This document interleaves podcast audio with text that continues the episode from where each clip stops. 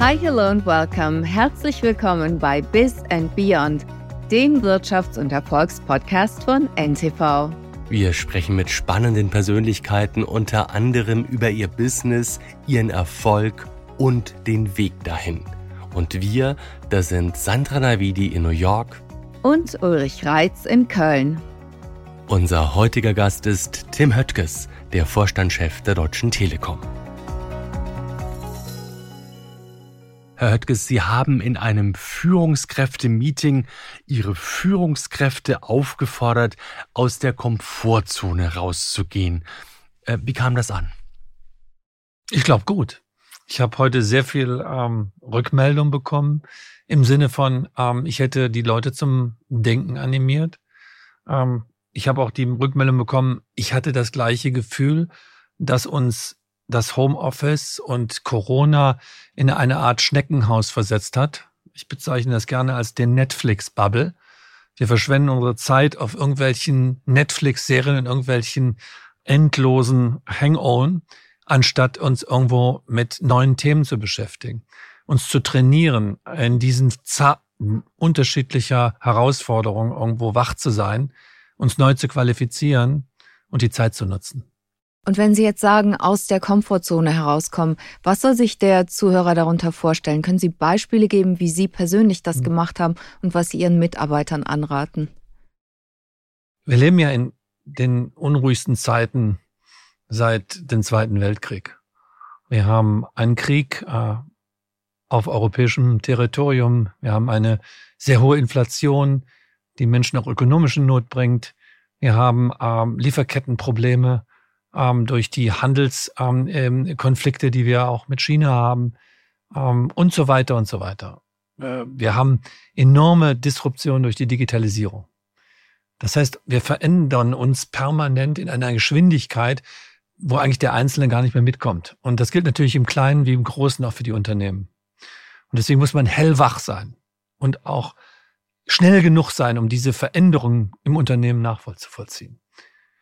Ähm, wenn wir jetzt aber in so einer Komfortzone uns bewegen, wenn wir irgendwo jetzt eigentlich festhalten und Sicherheit suchen und uns irgendwo in unserem kleinsten ähm, intimen Bereich zu Hause irgendwo einschließen, wie sollen wir dann trainieren, diese Veränderung für uns zu stemmen?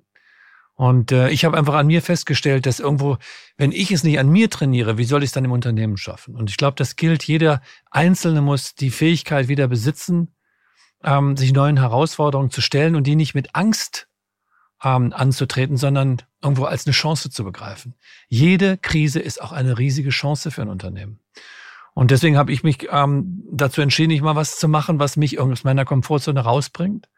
Und ich bin ähm, im Ende November, Dezember für ähm, 20 Tage, 6 Stunden und 24 Minuten äh, auf einem Segelboot unterwegs gewesen von Gran Canaria äh, nach San Lucia in der Karibik. Das sind äh, 3200 Seemeilen, die wir gefahren sind, also über 5500 Kilometer mit einem Segelboot einfach mal mit fünf ähm, Freunden zusammen ähm, diese Tour zu machen. Und das hat mich auch aus meiner Komfortzone herausgebracht.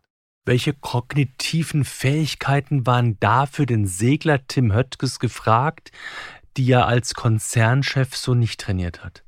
Ich habe ja auf der Führungskräfteveranstaltung bei uns diesen Segelturn benutzt, um eigentlich zu zeigen, was wir tun müssen als Unternehmen, ähm, äh, aus der Komfortzone rauszugehen und neue Geschäfte für uns zu ähm, erschließen. Ähm, Sie brauchen erstmal einen einen klaren Willen, was sie erreichen wollen und was die Strategie ist. Zweitens, sie brauchen eine klare Umsetzung, einen Exekutionsplan, was sie tun. Und das dritte ist, ohne Kultur funktioniert gar nichts. Die Strategie war von uns, von San Lucia, äh, nach San Lucia heil anzukommen und das möglichst in der schnellen Zeit, weil es war eine Regatta. Ähm, äh, bei uns ist die Strategie und diese Strategie wird auch nicht diskutiert. Sie ist fest und sie wird auch nicht permanent verändert. Sie ist irgendwo da und sie gibt uns irgendwo einen, einen Auftrag, den wir gegenüber der Gesellschaft, aber auch gegenüber uns erfüllen müssen. Die Exekution ist das Allerentscheidende. Ähm, und ich sage Ihnen, beim Segeln ist das Entscheidende, auf dem Boot das Richtige zu tun, sondern vor allem vorher alles richtig zu tun. Dazu gehört, ich sag mal, die ähm, äh, Vorbereitung auf äh, entsprechende äh, Notfälle. Ähm, darauf besteht die ähm, Vorbereitung, was mache ich eigentlich ähm, bei dem Proviant? da ist die gesamte Frage der Digitalisierung an Bord. Ich musste erreichbar sein. Ähm, wie funktioniert das alles ähm, auf dem Atlantik äh, bis zu den gesamten Sicherheitsthemen? Da gehört natürlich die Vorbereitung des Schiffes. Ähm, man hat keine Werkstatt oder Tankstelle, wo man mal eben anhalten kann. Und wenn es unangenehm wird, kann man auch nicht aussteigen. Und diese Vorbereitung ist eigentlich das Entscheidende. Und dann kommt natürlich ähm, die Überfahrt selber. Und dann geht's kulturell natürlich weiter. Was ist meine Aufgabe? Ähm, wofür bin ich verantwortlich? Ähm, ähm, wie schaffe ich es eigentlich, mit dem Team gut zusammenzuarbeiten, Hand in Hand, dass wir uns verstehen? Ähm, wie ordne ich mich in dem Team ein? Und äh, ich war auch nicht der Kapitän, obwohl ich gewohnt bin, eigentlich der Kapitän zu sein. War das schwer? Nein, überhaupt nicht. Ähm, ich bin mit meinem ältesten ähm, Freund gesegelt, der ähm, eine hohe Kompetenz hat, kenne dein Geschäft in Detail, das kann man bei ihm sagen, ähm, der übrigens auch, ich sag mal, jede Funktion auf dem Schiff kannte ähm, während ich natürlich nur meine spezielle Aufgabe vielleicht ähm, gut beherrschte. Ähm, und ähm, äh, auf dem Schiff akzeptiert man äh, die Hierarchie und die Autorität, weil er hat gar keine andere Wahl. Ähm, äh, äh, wenn alle äh, unterschiedlicher Meinung sind, wo fährt das Schiff dann hin? Was haben Sie an Ihrer beruflichen Tätigkeit auf dieser Segeltour vermisst? Also erstmal, ich meine, es war ein kleines Schiff. Es sind 15 Meter. Ähm, wenn Sie auf 20 Quadratmeter mit fünf Männern für, äh, für 20 Tage wohnen äh, und sich mit ähm, Ihrem besten Freund das Bett teilen, dann äh, entfehlt Ihnen schon ein bisschen Luxus. Ähm, ich muss dazu sagen, ähm, wir sind bei sehr schlechtem äh, Wetter gestartet und ähm, die ersten zehn Tage waren vom Wetter her sicherlich äh, nicht dazu angetan, gut zu schlafen. Also bis der Körper sich umgestellt hat, ähm, Schlaf ausreichend zu, zu finden, ähm, das hat schon ein bisschen gedauert. Ähm, was mir gefehlt hat, ist ähm, ähm, sicherlich am Anfang ähm, der Austausch, die Kommunikation. Ähm, es war ja komplettes Detoxen. Am Ende des Tages ähm, habe ich es genossen, weil ähm, die Nächte an, an Deck zu verbringen und sich über Dinge Gedanken zu machen oder einfach nur die Natur zu genießen, ähm, das fehlt einem im Tagesbetrieb des Vorstandsvorsitzenden einfach. Ähm, und ähm, äh, von daher, ähm, eigentlich hat mir gar nichts gefehlt am Ende. Also ich hätte noch 20 Tage weiter segeln können. Was glauben Sie, wie ChatGPT, OpenAI die Zukunft der Arbeit verändert und wie das möglicherweise auch, was das für Konsequenzen für Ihre Mitarbeiter im Unternehmen hat? Welche Jobs werden wegfallen? Welche Fähigkeiten werden wichtig? Also erstmal ähm, die wichtigste berufliche Qualität die man mitbringen kann, ist permanent neugierig zu bleiben. Ähm, bei der Erziehung meiner Söhne habe ich nur auf ein einziges Attribut geachtet, egal was sie machen wollen und wohin sie wollen. Hauptsache, sie sind neugierig und offen für alle Themen. Das ist nicht nur ähm, gesellschaftlich, äh, ich sag mal, zwingend erforderlich, ähm, den anderen für sich entdecken zu wollen, sondern es ist auch für den Beruf extrem hilfreich. Die Neugierde treibt einen an, immer wieder neue Dinge lernen zu wollen. Und wenn Sie in einem Unternehmen arbeiten wie der Telekom oder in der Digitalisierung äh, unterwegs sind, die Geschwindigkeit, mit der sich unsere, ähm, unsere Industrie entwickelt, ist äh, enorm rasant. Sie hat sogar noch zugenommen. Und von daher lernen, lernen, lernen. Und übrigens nie mit Angst lernen. Also ich, ähm, ich habe keine Angst vor GPT oder AI. Ähm, ich habe auch keine Angst davor, jetzt irgendwo dass mein Beruf sich verändern wird. Er wird sich wieder ergänzen, aber ich muss eben mit ihm wachsen. Ähm, und diese Fähigkeit, neugierig zu bleiben und sich permanent mit dem Thema auseinanderzusetzen. Ich habe mir immer schon Zeit genommen und besonders als Vorstandsvorsitzender immer Zeit genommen ähm, für die neuen Themen. Also ich war ähm, in meinem Berufswechsel vom Finanzvorstand zum Vorstandsvorsitzenden war ich sechs Monate im Valley und habe mich nur mit diesem Ökosystem der Digitalisierung auseinandergesetzt und da die Grundlagen für gelegt, auch an der Stanford University. Dann ähm, jetzt im Beruf, wir haben einen Think Tank. Ich habe hier ähm, diese Gründer aus ähm, Deutschland, die mich beraten, wie gehe ich mit den Hightech-Themen als Telekom um? Was sind da für Chancen drin? Ähm, wir haben Tutorials bei uns im Unternehmen, wo wir ähm, ähm, Train the Trainer äh, machen, wo wir uns gegenseitig trainieren. Ähm, wir hatten gerade eine Session über Cyber Security. Ähm, wir haben eine Session über Programmiersprachen. Ich habe jetzt gerade äh, eine Einladung gekriegt über Big Data und ähm, die Frage, wie werden eigentlich Daten analysiert und wie kann man damit umgehen. Ich muss nicht der Programmierer sein. Ich muss nur verstehen als Führungskraft, welche Chancen in der Technologie liegen. Und äh, um es praktisch zu machen, momentan habe ich auf meinem Bildschirm, auf meinem Laptop immer zwei ähm, Bildschirme offen. Der eine ist die Präsentation, über die gerade geredet wird, und der linke ist GPT.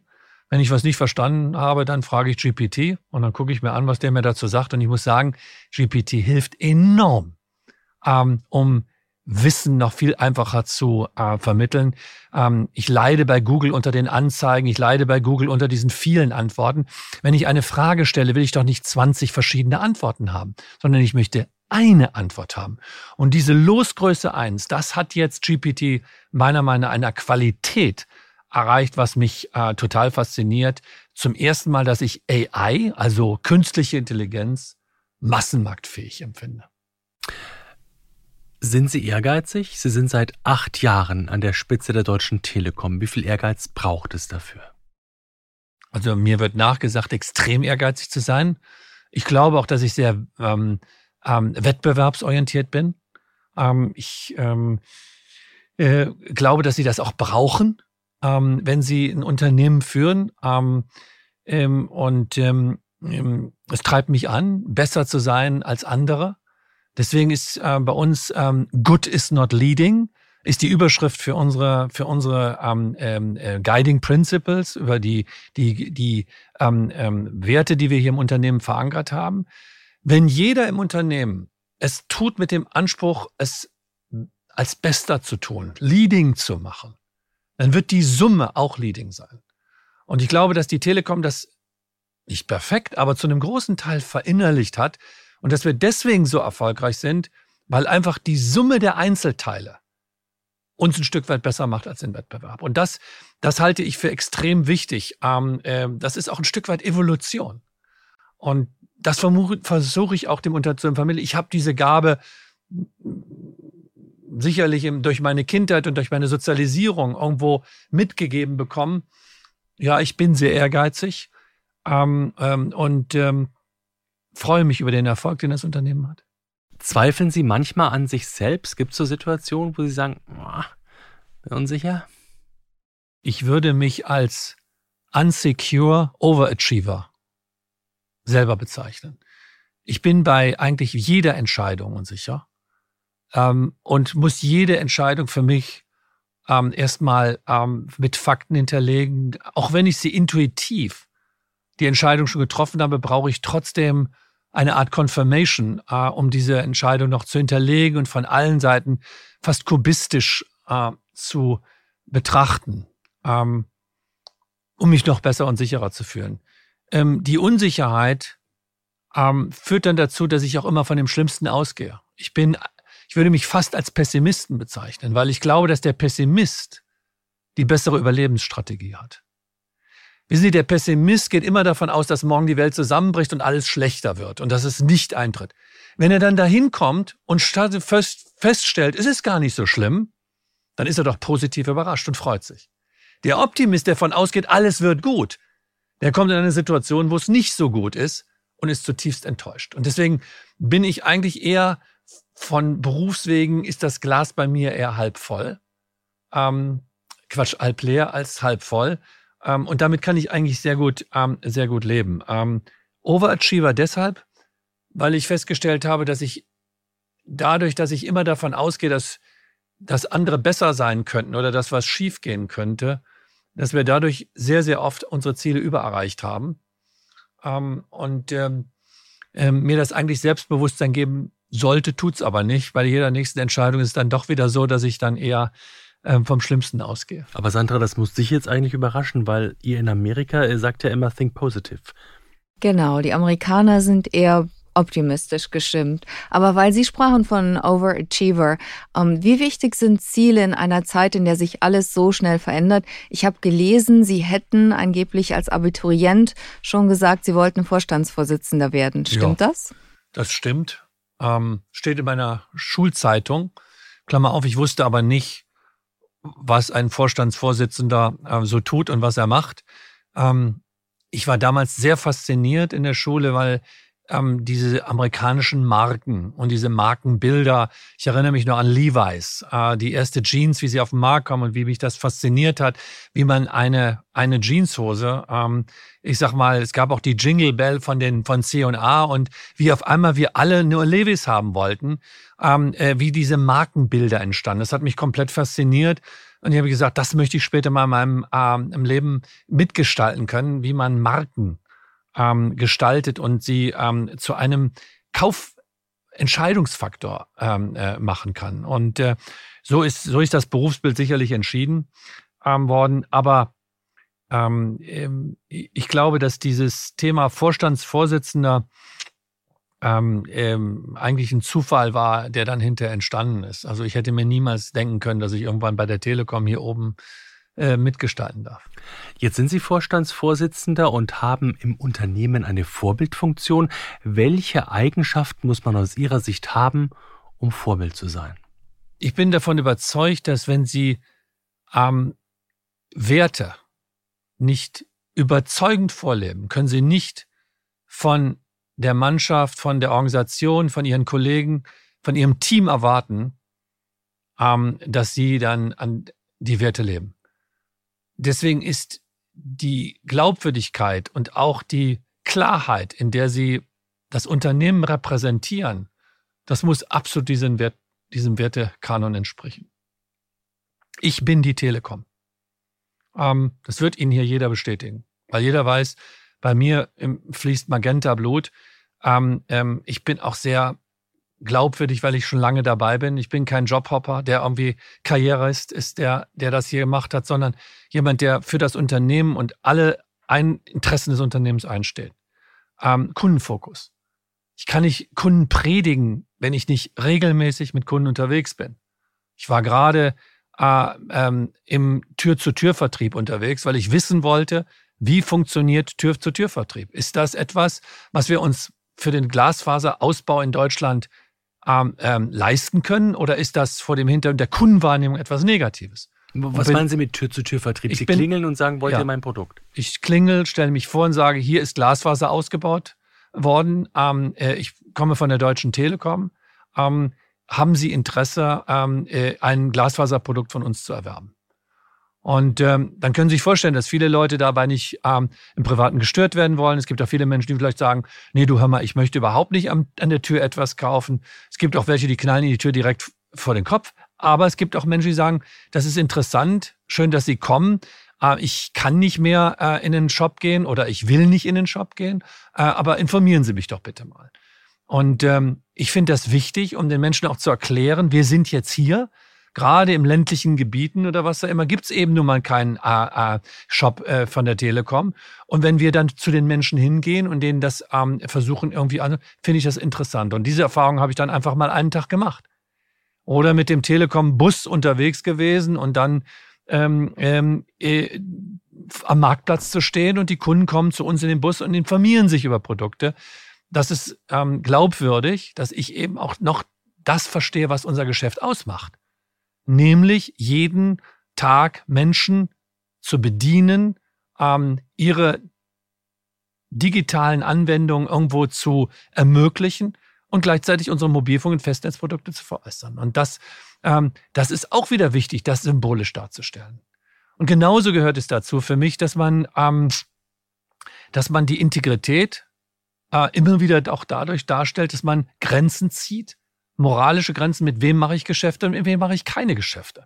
Und auch die Härte zeige im Unternehmen, dann zu sagen, pass mal auf, hier sind rote Linien und die werden nicht überschritten. Sie sprachen eben über Personal Branding, die Wichtigkeit, eine starke Marke zu haben. Und Sie sind ja auch persönlich dann eine Marke. Sie stehen für die Telekom. Immer mehr Angestellte haben auch persönliche Marken durch das Internet, durch Social Media. Und in Amerika ist der Trend ein bisschen dahin. Früher war das nicht so gern gesehen und jetzt wird es immer mehr anerkannt. Wo sehen Sie rote Linien, Grenzen, wo Sie sagen, das ist jetzt zu viel? Wo schätzen Sie das vielleicht auch, wenn Leute viele Follower haben und auch von der Telekom etwas erzählen von intern? Also ich, das Stichwort hier ist Authentizität. Ähm, es gibt den vielleicht eher ruhigeren, introvertierten Chef, ähm, wenn der sich ins Social Media reinquält ähm, ist der nicht erfolgreich und wird auch nicht ernst genommen. Ähm, äh, vor dem Hintergrund, es muss irgendwas mit der Persönlichkeit, es muss zur Persönlichkeit passen. Habe ich diese Extrovertiertheit, besitze ich die Kommunikationsfähigkeit? Und deswegen würde ich auch nie, es gibt kein Patentrezept. Zweitens, ähm, man sollte sich nicht von der Strategie oder der Kommunikationsabteilung irgendwas aufzwingen lassen. Ich mache Tim Tested. Das ist ein Format, was mir einfach Spaß macht, weil ich damit eigentlich rede ich gar nicht mit den Kunden draußen. Ich rede eigentlich bei Tim Tested mit meinen Leuten. Weil ich teste alle unsere Produkte und auch die von unseren Herstellern und mache einen entsprechenden Blog dazu oder ein, ein, ein, ein Video und zeige jedem Unternehmen, Tim kennt jedes Produkt. Er weiß die technischen Funktionalitäten, er weiß, was die Geräte können, was sie nicht können und dergleichen mehr. Meine Führungskräfte wissen das. Wissen Sie, was Sie als Führungskraft machen? Sie sollen nicht erwischt werden, dass Sie Ihre Produkte nicht kennen, die Sie draußen vertreten. Das heißt, es erzieht nach innen enorm den Laden. Es ist Symbol für, auch für meine Leute zu sagen, kenne dein Geschäft im Detail. Social Media ist für mich ähm, die Möglichkeit, ähm, das Unternehmen nach außen zu repräsentieren.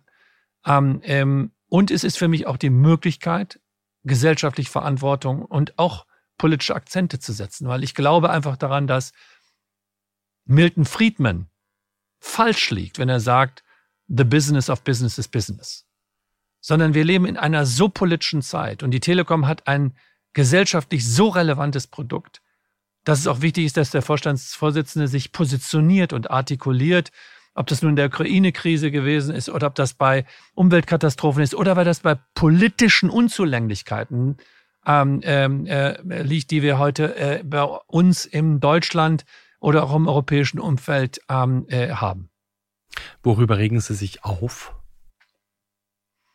Ich rede mich den ganzen Tag auf, aber jetzt, also das ist, ich kann mich immer über alles aufregen. Ich glaube, das ist auch manchmal ein bisschen anstrengend. Ähm, Tim ist nie zufrieden.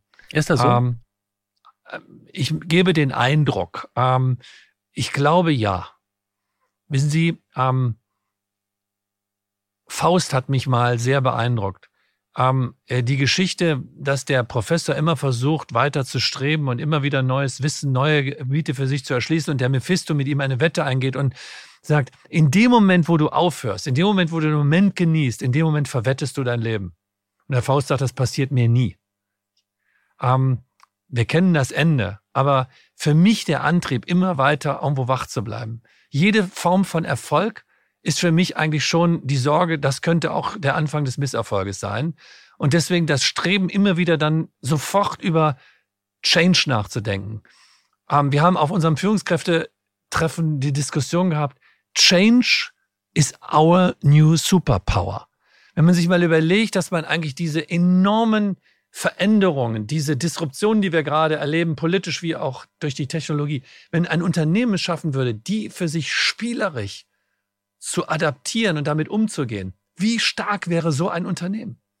Und ähm, von daher, das treibt mich an, irgendwo immer wieder irgendwo Veränderungen voranzutreiben. Und ähm, diese Transformation ist auch, glaube ich, das, was die Telekom in den letzten Jahren so erfolgreich gemacht hat. Gibt es da Vorbilder? Gibt es Unternehmen, wo Sie sagen, wenn ich da drauf gucke, dann lerne ich was? Ach ja, unheimlich viele. Ich meine, es gibt ganz viele Unternehmen, die sich transformieren. Gucken Sie mal, ähm, wer hätte gedacht, dass ähm, Blockbuster mal durch Netflix abgelöst wird? 5000 Shops in Amerika und der Marktführer bei Videoverleih wird mal einfach über Nacht weggefegt. Ähm, ähm, wer hätte gedacht, dass Google Search und Google auf einmal herausgefordert wird? Und auch wenn Google das vielleicht nicht so sieht, diese AI und diese ähm, GPT-Plattform, ähm, übrigens nicht nur GPT, das ist ja ein Chatbox, aber nehmen Sie mal DALI 2, Bilderkennung, andere Services, die es heute mit künstlicher Intelligenz gibt, die fordern eindeutig, ich sag mal, selbst Google heraus, eines der wertvollsten und, und innovativsten Unternehmen dieser Welt. Diese Disruption passiert permanent und die große Frage für Unternehmer ist nicht die Frage, wie schaffe ich mein nächstes Quartalsergebnis, sondern die größte unternehmerische Frage ist, wie halte ich eigentlich die Innovationskraft in einem Unternehmen lebendig? Wie schaffe ich es einfach von der einen Welle auf die nächste, auf die nächste und immer auf der nächsten Welle zu sein? Und das ist die ultimative unternehmerische Frage. Sie klingen so, als ob Sie ständig on sind. immer im Dienst. Wie entspannen Sie und auch im Hinblick auf Mitarbeiter, die jetzt fühlen, dass durch ähm, die Arbeit von zu Hause und durch das digitale Arbeiten, dass die Grenzen zwischen Privat und Arbeit immer mehr verschwimmen. Welche Freiräume soll man sich auch schaffen und wie machen Sie das? Also erstmal, wenn Sie 20 Tage auf hoher See sind, ähm, dann haben Sie viel Zeit, über sich nachzudenken und auch viel Ruhe für sich zu finden. Also ich suche mir auch diese, diese Momente, wo ich einfach ausklinke und, und meine Hobbys oder meinen Themen nachgehe. Ähm, wobei ich nicht gestresst bin im, im Job. Wenn ich das Beste getan habe und trotzdem nicht erfolgreich bin, dann muss ich damit leben. Aber es macht mich nicht kaputt. Ähm, dass ich immer nicht 100 Prozent abliefern kann, sondern immer in einer gewissen Unsicherheit Entscheidungen treffen muss, das trainiert man sich als Führungskraft irgendwann an. Ähm, und die Ruhe, die Ausgeglichenheit schaffe ich extrem durch Sport. Ähm, in meinem Plan ist Sport permanent integriert, auch als auch mitten im Tag. Ähm, wir haben an unseren großen Standorten immer ein Fitnessstudio äh, im, im Hause und jeder, der hier bei der Zentrale arbeitet, weiß, ähm, kann schon mal sein, dass du da nachmittags den Tim im Fitnessstudio antriffst, wenn du da trainierst. Aber das ist auch nicht schlimm. Ich finde das eigentlich eine der großen amerikanischen Errungenschaften, wie locker die mit Freizeit und Beruf auch da umgehen. Da sind wir fast ein bisschen spießig hier in, in Deutschland.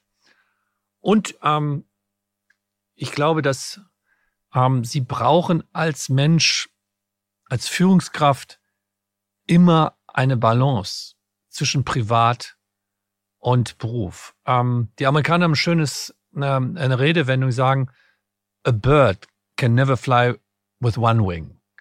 Ein Vogel kann nie nur mit einem Flügel fliegen.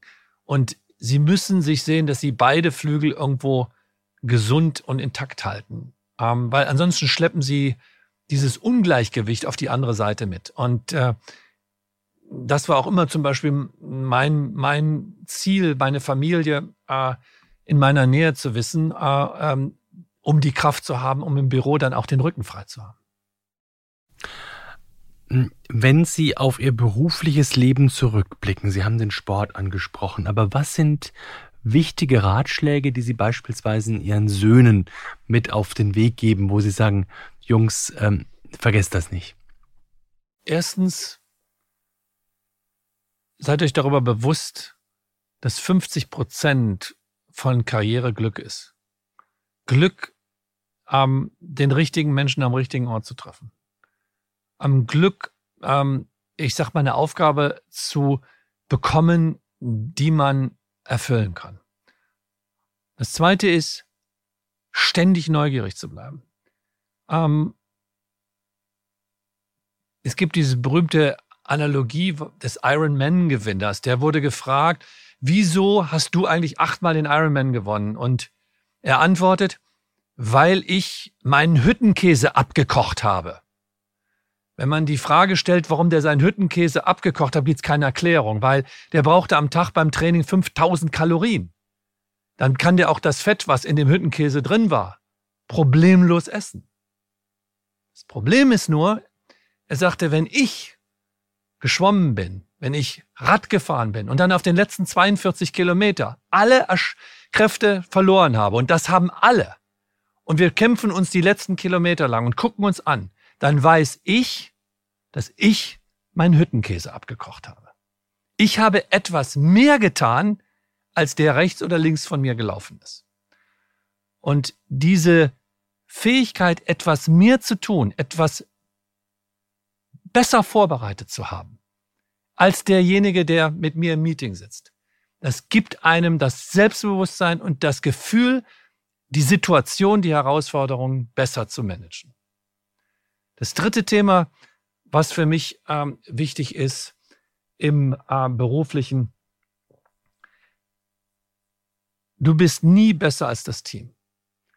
Und die Fähigkeit, diverse, kluge Teams zu bauen, wo richtig gestritten wird, wo alle Themen auf den Tisch kommen, sind besser als der Genius, der irgendwo tausend helfende Hände hat. Ähm, und das ähm, habe ich meines Erachtens in meinem Berufsleben extrem gut hingekommen, dass ich immer wieder irgendwo die Antithese war, wenn alle eine andere Meinung hatten. Oder ich sag mal, wenn alle dagegen waren, ich und trotzdem davon überzeugt war, dass man eine Diskussion geführt hat. Und das ist manchmal sehr anstrengend, aber das führt dazu, dass man eben wirklich alle Argumente auf dem Tisch haben. Und das schafft ein starkes Team. Das als drei Impulse. Welche berufliche Erfahrung hätten Sie sich denn trotzdem, obwohl Sie Glück hatten und Karriere, trotzdem gerne erspart?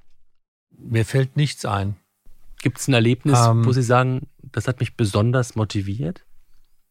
Also es gab viele Momente, wo ich sehr motiviert war. Ähm, ich erinnere mich an den Tag, als ähm, wir den amerikanischen Deal, die, den Merger mit Sprint, ähm, genehmigt bekommen haben. Ähm, nach siebeneinhalb Jahren, drei Versuchen, ähm, das Gerichtsurteil in Amerika zu bekommen, dass der Deal ohne große Auflagen genehmigt worden ist. Mir war in dem Moment sofort bewusst, welche, man muss immer vorsichtig sagen, was man sagt, aber historische Reichweite diese Transaktion hat. Es wird, es hat noch nie einen größeren unternehmerischen Deal in der, in der Telekommunikationsindustrie gegeben. Wir waren 30 Milliarden wert. Wir sind heute 165 Milliarden wert. Wir haben innerhalb von drei, drei Jahren mehr als 130 Milliarden Börsenkapitalisierung in Amerika dazugewonnen, weil wir es geschafft haben, ich sag mal, die starke Alternative für AT&T zu bauen mit einem riesigen Spektrumsvorsprung gegenüber den beiden Riesen. Und deswegen, wir werden die Nummer eins in Amerika werden. Wir sind jetzt schon die starke Nummer zwei und wir wissen, dass wir irgendwann der Gewinner sein werden. Und der Moment, wo mir bewusst geworden ist, dass dieser Deal jetzt, dass dieses Puzzle jetzt beendet ist, ähm, das war ein großes Glücksgefühl, eine große Inspiration für mich. Wenn Sie sich für ein zweiwöchiges Praktikum entscheiden könnten, was wäre das? Ich würde immer sagen, jetzt ähm, äh, aus der Kundensicht heraus, diese Erfahrung auf der Straße, ähm, das Grundprodukt Telekom zu verkaufen, ist für jeden, für jede Führungskraft in der Telekom eine extrem gute Erfahrung. Was, was ich aber generell sagen würde, ist, ich, ich finde Menschen, die eine hohe fachliche Kompetenz haben ähm, und die eine hohe Führungskompetenz haben, diese guten Ideen oder diese Kompetenz, diese inhaltliche Kompetenz auch in einem Unternehmen voranzutreiben, mit denen parallel zu laufen und denen zuzugucken, wie sie ihren Job machen und welche Tricks sie brauchen, um Menschen zu überzeugen, ähm, äh, wie sie ihre Ideen sozusagen verankern bei den Menschen, die das nicht wollen. Das finde ich, finde ich eine faszinierende, faszinierende Erfahrung. Ich habe mich immer danach orientiert, ähm, nicht danach, in welchem Bereich ich gearbeitet habe, sondern ob ich eine Führungskraft habe, von der ich was lernen kann, die irgendetwas mitbringt, das mich fasziniert, ähm, was ich abgucken kann ähm, was ich für mich adaptieren kann. Und äh, das ist wieder eine Neugierde, aber das hat mir enorm geholfen. Also ob das der Herr Obermeier bei der FIAC gewesen ist äh, oder ob das René Obermann bei der Deutschen Telekom gewesen ist, ähm, das waren immer Menschen, an die ich mich orientiert habe, die etwas hatten, was ich nicht hatte. Aber welches Praktikum jetzt? Das habe ich noch nicht verstanden. Ich sage mal, Praktikum sind genau diese Menschen, die was Besonderes können ähm, und die etwas Besonderes, ähm, ich sag mal, vorgebracht haben. Ähm, ich würde sicherlich ähm, mal gerne irgendwo zwei Wochen Praktikum bei Elon Musk machen. Äh, nicht, weil, äh, weil er mich beeindruckt, wie er Menschen führt, ganz im Gegenteil. Ähm, das finde ich sogar abstoßend. Aber faszinierend, wie seine, wie diese technologische Intuition, ähm, wie die entsteht und wie er das schafft. Ähm, alles, was er gemacht hat, hat mich enorm fasziniert. Und dass, dass die Person so polarisiert ist, das eine, aber was er technologisch, was er von der Innovationsseite in, diesen, in diesem Jahrhundert bewegt, das ist einmalig. Herr Höttke, Sie machen, Sie machen Ihren, Ihren Konzern fit und, und der Börsenwert ist gestiegen, aber wenn Sie auf die deutsche Infrastruktur, wenn Sie auf Deutschland schauen, ähm, wie läuft es denn da aus Ihrer Sicht? Made in Germany bröckelt. Und ich bin immer wieder zutiefst bestürzt, ähm, bei meinen vielen Auslandsreisen, mit wie viel Unverständnis, mit wie viel Skepsis, mit wie vielen Zweifeln und auch mit wie viel Hohn doch viele Menschen mittlerweile auf Deutschland gucken. Unser Nimbus des Klassenprimus, ein kleines Land, was eine enorme ökonomische Bedeutung in der Welt erreicht hat, das haben wir zumindest teilweise verloren. Und meines Erachtens selbst verschuldet. Wir sind langsam, wir sind extrem bürokratisch, wir interessieren uns nicht mehr dafür, was gut für das Gemeinwohl Deutschland ist, sondern wir versuchen jedem Einzelnen es recht zu machen und wundern uns, dass das am Ende des Tages gar nichts mehr rauskommt. Und wir entschuldigen uns permanent über andere darüber, warum etwas nicht funktioniert. Und ich mache mir große Sorgen um den Standort Deutschland, ähm, der immer wieder nur auf die kurzfristigen ähm, Mehrheiten, ähm, äh, Minderheiten achtet und weniger auf das große Ganze. Ob das nun die Frage ist, wie unsere Infrastruktur modernisiert wird, ob es die Frage ist, wie neue Technologien wie ähm, ähm, Energienetze oder auch Mobilfunkantennen in Deutschland gebaut werden. Ob es die Frage ist, wie wir mit Hightech umgehen oder auch jetzt die Frage, wie wollen wir eigentlich den Industriestandort bei höheren Energiepreisen unterstützen, dass diese Arbeitsplätze nicht abwandern. Diese Fragen werden zwar alle adressiert, aber ich vermisse den Pragmatismus bei den Lösungen. Das hört sich so an, als ob nach Ihrer Ansicht das Hauptproblem die Politik ist. Was würden Sie sich da wünschen und inwiefern sehen Sie das aber auch als gesellschaftliches Problem? Gut, dass Sie das nachfragen. Ich glaube, es gibt keinen einzelnen Verantwortlichen für das. Ich glaube, dass Unternehmen auch eine extrem hohe Verantwortung haben.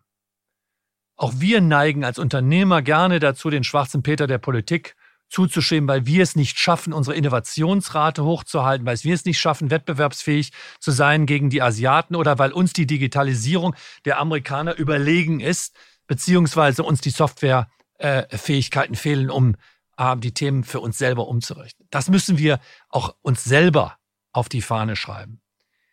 Aber ich glaube, die Diskussion über was wollen wollen wir als Gesellschaft erreichen? Wo soll Deutschland in fünf bis zehn Jahren stehen? Was sind die drei, vier Themen, die wir besetzen wollen, wo wir einen zumindest mehrheitlichen Konsens für haben? Die Frage, die vermisse ich. Und da muss auch Politik, da muss auch irgendwo, ich sag mal, eine, eine Orientierung ähm, gegeben werden, auch wenn sie nicht immer Mehrheits, äh, nicht immer Zustimmung von jedem findet. Sie haben eben gesagt, dass Sie im Silicon Valley sechs Monate verbracht haben. Kann man sich von den Amerikanern oder auch von anderen Nationen etwas abschauen oder geht das wirklich nur ganz bedingt? Muss man einfach seinen eigenen Weg finden? Ich glaube, dass uns die chinesische Autarkie sicherlich fremd sein wird und auch nicht mit unseren demokratischen ähm, Entscheidungsprozessen ähm, vergleichbar ist. Wir können viel von den Amerikanern lernen. Die Amerikaner haben nach der, ich sag mal, fast Deindustrialisierung ihres Standortes sich mit der Frage gestellt, wo kommt der Wohlstand der nächsten Generation her? Und haben so das Cluster nicht nur der Internetunternehmen aus dem Valley, sondern auch der gesamten Cloud-Infrastruktur aufgebaut. Und sie arbeiten jetzt schon wieder an dem nächsten Thema, ob das nun die führende Rolle in der Halbleiterindustrie oder auch das Thema Metaverse oder neue Anwendungen in der Blockchain sind, auch da sind die Amerikaner jetzt schon wieder führend. Und die Frage ist, für was wollen wir eigentlich stehen? Welche Technologien wollen wir eigentlich fördern? Wo entstehen eigentlich Cluster aus militärischen Interessen, aus Forschungsinteressen, verknüpft mit Mitteln zur Förderung von diesen neuen Technologien und den Industrieclustern, die sich dann entsprechend darum ansiedeln, um Ökosysteme zu schaffen, die dann einer ganzen Generation Wachstum und äh, auch die Möglichkeit von Wohlstand vermitteln. Das vermisse ich in Europa. Ähm, ich zumindest sehe in diesem den Wald vor lauter Bäumen nicht mehr. Und von daher ähm, vermisse ich da die Priorisierungen. Ich glaube, dass wir auf dem konsequenten Weg zu einem ökologischen Wandel, dass wir da ein Narrativ haben, was wir sehr selbstbewusst und gut besetzen. Und ich glaube auch zu einem gewissen Preis hier eine Differenzierung in Europa erreichen können. Also, das ist zwar nicht einfach, besonders für die industrieintensiven Betriebe, aber es ist wert, das zu äh, das durchzusetzen, um zur Differenzierung von Europa beizutragen. Aber ich vermisse andere Industrien, zum Beispiel in der Digitalwirtschaft. Wieso haben wir 120 Mobilfunkanbieter? Warum können wir nicht Größenvorteile realisieren? Wieso gelingt es uns nicht in der Digitalisierung Plattformen zu bauen? Weil wir nur auf die Konsumentenpreise gucken und weil wir nur eine klassische historische Art von Marktdefinition haben und damit ein Kartellrecht haben, was Größenvorteile in der Digitalwirtschaft verhindert. Das muss geändert werden, ansonsten werden wir diese Industrie nicht besetzen hier in Europa. Woran liegt das? Was muss sich da ändern? Denken wir zu protektionistisch? Sind wir zu kleinkariert?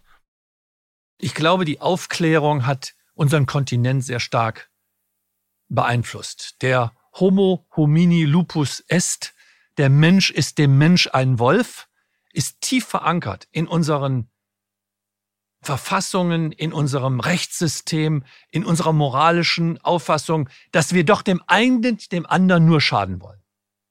Der Amerikaner ist der Homo ludens, der spielerische Mensch, der ausprobiert, der expandiert, der auch Ideen wieder verwerft, wo der Gescheiterte nicht gescheitert ist, weil er ja was versucht hat. Und dadurch entsteht Venture Capital, dadurch entsteht ein Ökosystem äh, mit weniger Bürokratie, weil man kann eben nicht jede Industrie erstmal regulieren, so nach der Devise, jetzt müssen wir erstmal die Regeln festlegen und dann äh, dürft ihr entwickeln, sondern man muss auch Industrien entwickeln lassen ohne Bürokratie und dann hinterher, wenn Missbrauch betrieben wird, entsprechend zu korrigieren. Und das ist das amerikanische System uns einfach überlegen. Und ich glaube, dieses Thema Entbürokratisierung, das Thema auch mal ähm, äh, äh, Systeme zu unterstützen, die ähm, wo man eine Idee hat, aber äh, sage ich es anders. Wir leben in einer Struktur, wo Europa nationales Recht, Landesrecht, kommunales Recht, wo jeder eine Meinung zu etwas attribuiert. Selbst wenn die Idee richtig war, wenn sie durch diese ganzen Systeme durchlaufen ist, ist sie nur noch ein Schatten seiner selbst und wir wundern uns dann, wenn uns dann in den Industrien keine Differenzierung hat dass die Forschung von BioNTech jetzt nach England zieht, ist doch ein Skandal für den Standort Deutschland. Und wenn jetzt auch noch Industrie, äh, in, energieintensive Betriebe äh, nach Amerika aussehen, weil sie dort äh, Energiepreise garantiert bekommen, was wir heute nicht schaffen, ist das doch für den Wohlstand unserer nächsten Gesellschaft noch frappierender. Und das Gleiche gilt für die Digitalwirtschaft, in der ich tätig bin. Wir haben bewiesen, dass wir 5G-Netze absolut führend bauen können. In Amerika haben wir AT&T und Verizon deutlich überholt. Wir können es also von der Technologie. Warum dürfen wir es nicht auch am Standort Deutschland oder in Europa? Warum brauchen wir für eine Antenne zweieinhalb Jahre Genehmigungsfrist? Ähm, was ist der Vorteil für die Gesellschaft, wenn jeder Einzelne an der Antenne diskutiert? Glauben Sie, dass Europa ein System ist, was sich eventuell irgendwann mal selbst zerstört, weil es so eingegrenzt ist? Viele Dinge, die ja eigentlich gut sind für den Verbraucher, wie Verbraucherschutzvorschriften oder Datenschutzvorschriften, engen Sie als Unternehmer ja wiederum ein.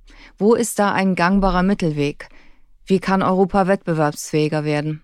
Also erstmal, ich fühle mich nicht eingeengt, weil ich kann ja global investieren.